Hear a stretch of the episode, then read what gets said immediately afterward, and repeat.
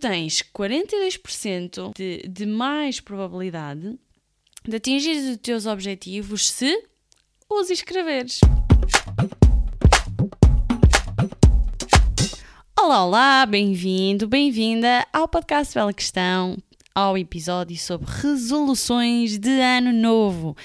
Antes de mais, feliz 2020, que era assim que eu queria ter começado que seja um grande ano, mas para que seja um grande ano, vamos então aqui falar de algumas perguntas e metodologias que eu tenho usado nos últimos que três anos, talvez, e eu gostava de partilhar contigo essas tais perguntas que são orientadoras e que eu utilizo para, em primeiro lugar, fazer uma revisão do ano anterior e só depois então estabelecer os objetivos do ano do ano atual, do ano que vem, e tanto vais fazer isso em dezembro como em janeiro.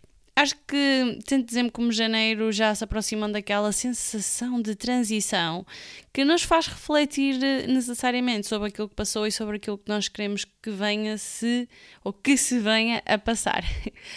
E então, se tu ainda não tens muito claro o, para ti os teus objetivos para este ano, fica por aí. Escuta estas perguntas e eu vou tentar ser muito concisa neste episódio tenho feito episódios particularmente longos, esperemos que este seja bastante curto, direto ao assunto e vamos começar por um, o tema em si, porque é que eu acho que ele é importante e porque é que eu acredito na importância de escrevermos e não só pensarmos. Eu acredito porque comigo tem resultado. Basicamente é isso o ano passado eu sabia que queria fazer alguma espécie de produção de conteúdo fora a minha profissão. E depois comecei a escrever, comecei a coloquei isso como um, um objetivo no ano passado.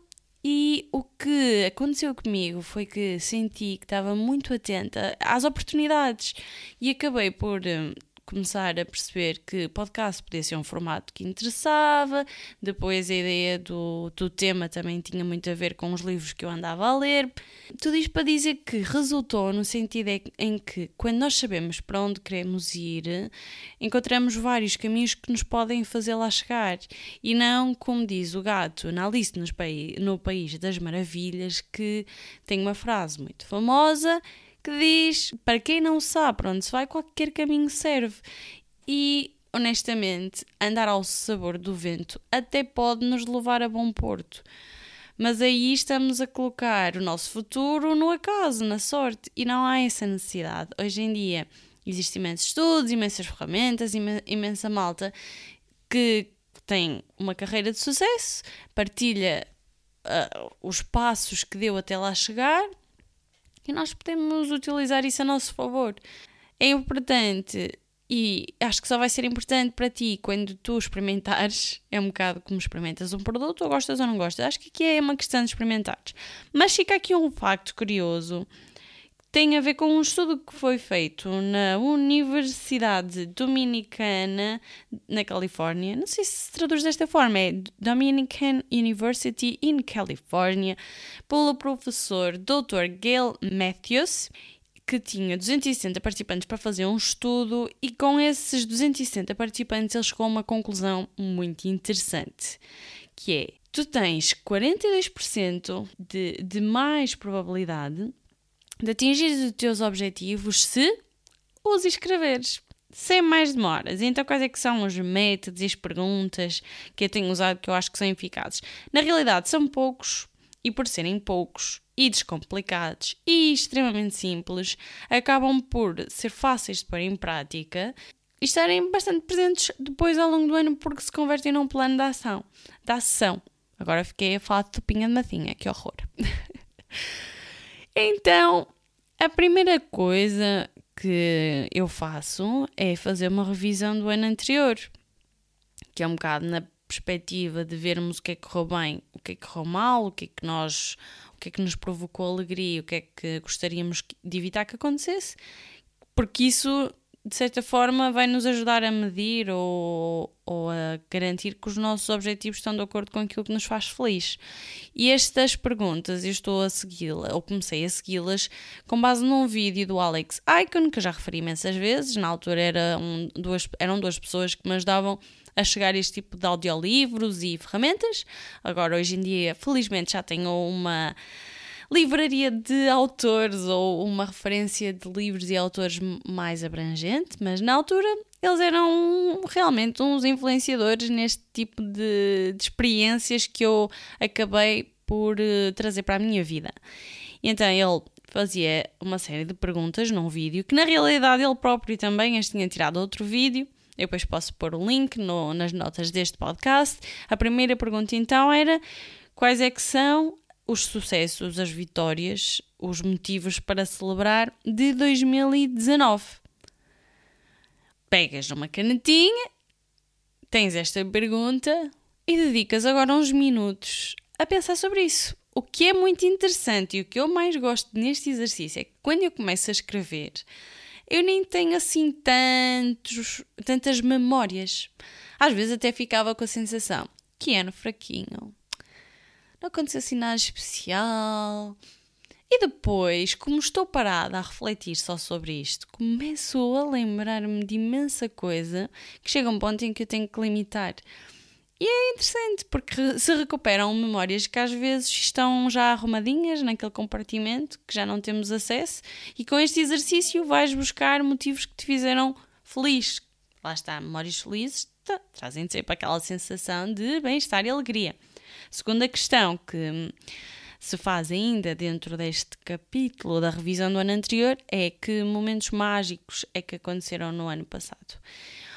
E aqui já não tem tanto a ver com conquistas ou com metas ou com vitórias, coisas que, que requereram o teu esforço, tem a ver com coisas que te aconteceram, momentos podem ter sido pequeninos, podem ter sido inesperados, provocados por alguém que tu tenhas tido, mas que não são necessariamente conquistas. Compreendes a diferença, não é? Conquistas, algo para ti, momentos mágicos, algo que tu te apercebeste e que sentiste que foram especiais. Depois, quais é que foram as grandes lições de vida e quais é que foram as grandes lições profissionais? O que é que tu aprendeste na, na experiência de um ano que te pode ser útil para o ano que vem e não só, para o resto dos anos que aí vêm, para evitar cometer os mesmos erros mais que uma vez. Não é? Porque é como se costuma dizer: à primeira toda a gente cai, à segunda já só cai quem quer, à terceira, mais vale cortar os pulsos. Então, esta reflexão sobre as lições é mais dolorosa, porque estamos a falar das dores de crescimento, mas é essencial. Até porque é importante trazermos esta bagagem da experiência, que é o que nos dá maturidade. Então, depois de escolheres estas lições, vais pensar no que é que te ajudou a concretizar os teus melhores resultados. O que é que tu fizeste que estava bem feito, metódico, que tenha criado um hábito, um padrão, um comportamento, uma ferramenta. O que é que tu integraste na tua vida que te permitiu chegar aos objetivos que tu querias? Ou pelo menos que uh, te permitiu chegar às conquistas, caso tu não tenhas muito presentes que objetivos é que tu tens. Por isso pensas no que é que no que é que tu fizeste bem feito no fundo, uh, utilizando aqui aquela expressão de na equipa vencedora não mexe, não é? O que é que tu fizeste bem que podes trazer para este ano? Aqui também é muito interessante pensares. No meu caso, por exemplo, o que é que eu fiz bem o ano passado? Bela questão. Deixa-me espreitar aqui, só para ver se dou aqui um exemplo. Ah, as minhas lições. Escrevi duas páginas de lições de vida. então, o que é que eu fiz bem? Olha, o que eu fiz bem o meu ritual matinal de escrever aquela, aquelas perguntas pelas quais estou, três coisas pelas quais estou agradecida, três coisas boas que me aconteceram, as quais depois vou mais este mês está quase, quase, quase. Vou poder partilhar contigo numa agenda que está quase, quase, quase assim de forno, mas sem interrupções, uh, ouvir audiolivros e podcasts, expandiu muito as minhas ideias, deu-me criatividade, exercício físico, embora aqui tenho que dar a mão à palmatória porque não foi dentro daquilo que eu gostava que tivesse sido, e outras coisas que tal, mas no fundo são foram opções que eu tomei que contribuíram depois para esta sensação de alegria, de concretização de objetivos. Não os consegui concretizar todos, não é? Mas se não estivesse escrito, também não sabia que tinha objetivos nem que os tinha concretizado ou não. Agora, para terminar, é uma pergunta muito simples: o que é que não funcionou bem para ti? Não funcionou comer sopa? Estou a brincar. Não, não funcionou um, acordar às 7 da manhã, devia ter acordado às 10, também estou a brincar. Pronto, e é assim, em pequenos pontos, podes ser mais sucinto ou desenvolver mais conforme a tua natureza e personalidade. Agora que fizeste uma revisão de, do ano anterior, vais pensar no ano que aí vem, no ano 2020. Primeira coisa, vais pensar nas 5 5 metas a atingir este ano. E porquê 5? Pode ser menos, pode ser mais, mas é importante delimitares, porque te vais dar a priorizar. Quais é que são as mais importantes? Se tiveres, imagina, muitas, que eu acho que deves fazer é escreve tudo, sem pensar e refletir, e depois fazes um círculo à volta das mais importantes. E vais fazendo este filtro até conseguires identificar as mais importantes. Que é melhor teres 5 e concretizar 5 do que teres 20 e concretizar 2. Então, isto aqui foi uma das, um dos exercícios que eu achei até mais difícil, não é? Só 5. Ai, mas eu tenho mais objetivos. Está bem, mas então faz 5, 5 bons, 5 que sejam grandes e que sejam mesmo objetivos que tu sabes que te vão fazer feliz, mas que sejam praticáveis e que te permitam aqui atingir um nível de concretização realista. Depois de escreveres esses cinco, essas cinco metas a atingir este ano, então vais escrever o que é que tu vais fazer para tornar numa versão melhorada em relação a 2019. Aqui podes considerar algumas categorias, como em termos de emoção, em termos de saúde física, mental, carreira, viagens, relações, contribuições para a sociedade. Então aqui tu vais pensar no que é que tu valorizas para te tornar numa melhor pessoa. A terceira questão em relação então a este capítulo da, dos objetivos das resoluções de 2020 é a parte mais difícil, um plano de ação. Tu agora vais decidir e este depois dará outro episódio, vais, vais colocar num papel um plano de ação. Que hábitos é que tu tens que ter e ferramentas é que tu queres adotar, que podes trazer de 2019 para 2020, que te vão ajudar a atingir esses objetivos. Porque em 365 dias, que seja uma coisa pequenina que tu fazes todas as manhãs, 5 minutos, ao final do dia ao final do ano, se tu multiplicar 5 minutos por 365, dá imensa coisa. Não vou fazer aqui as contas, não é? Mas dá muitos minutos dedicados a algo. Pode ser o que tu entenderes, pode ser tão simples como fazer correção de postura, como estudar uma matéria tens mais dificuldades.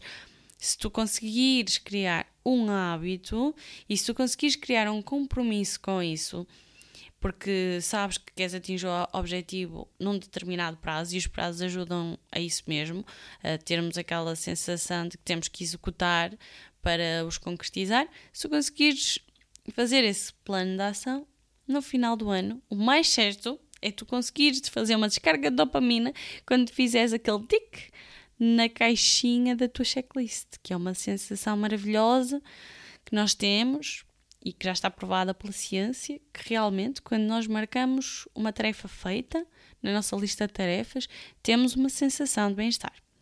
E então, se for um objetivo importante para ti ou um sonho que se tornou um objetivo, imagina o bem-estar que tu te vais proporcionar. E aí, isto é muito simples, como vês, nada complicado. É um tempo para ti, para pensares em ti, onde queres chegar e tudo o que te levar a atingir a tua melhor versão e os teus sonhos vale a pena, vale, vale cada segundo que te lhe possas dedicar. O escrever é muito giro porque se tu só falares em voz alta, como é que tu em 2021 vais saber o que é que tu disseste? A não ser que graves, a tua voz também é uma opção. Existem imensos formatos, mas registra isso de alguma forma. Até pode ser um desenho. Lá está, o Vision Board. Temos um episódio sobre isso, que, que, ainda está nos primeiros 10 episódios, não me sei de cor qual é o, o número, mas que fala do Vision Board. Agora, o que é giro, giro, giro, é tu, em 2021, em janeiro, tu poderes olhar para o que escreveste e depois lá está, fazeres o tic, a checklist, a caixinha de, de tarefas e começares depois também a pensar já no ano seguinte. É um algo contínuo, podes pensar nem, até nem ser a um ano, podes pensar já o que é que queres que te aconteça nos próximos 5 anos, na próxima década, agora que começou uma década, até já há muita gente que está mesmo a fazer uma reflexão sobre a década daqui a 10 anos, onde é que tu queres estar e sonhar sobre isso. É um exercício muito valioso que tu podes fazer, é gratuito, só precisas de um papel, uma caneta, um gravador ou um desenho, o que tu quiseres, e que te vai proporcionar bem-estar. Espero que faças. Se fizeres, gostava que partilhasses comigo, mesmo que seja por mensagem privada. É sempre gratificante ver o impacto que estes episódios têm e por falar em mensagens privadas, eu queria agradecer que eu tenha recebido mensagens privadas tão, tão, tão queridas que me enchem mesmo de entusiasmo e energia para continuar este projeto. Fazem mesmo algumas delas ou ficar com um sorriso orelha a orelha ou algumas ficar com aquelas lágrimas nos olhos de eu não acredito que, que eu não acredito que acabei de ler isto. Tem sido mesmo maravilhoso. Obrigada a todas as pessoas que me têm mandado essas mensagens. Gostava de te pedir se achares que há pessoas na tua vida que podem gostar deste tipo de conteúdo para partilhares diretamente com elas. Naturalmente, isto não é para todo mundo, é para quem se identifica. E por isso, se partilhares, fico-te muito agradecida para ajudares a crescer o projeto e para podermos levar estes episódios a mais pessoas que tenham interesse. Uh, queria também pedir-te um pequeno favor, que era se podias, se caso ainda não o tenhas feito, e caso tenhas o iTunes, que é o. Olha que bela questão. É o, o sistema de, de audição de podcasts num iPhone. E eles têm lá espaço para fazer a, a revisão, a crítica, a resenha do podcast. Se pudesses fazer, ficava-te muito agradecida porque também ajuda depois a que o podcast apareça nos motores de busca.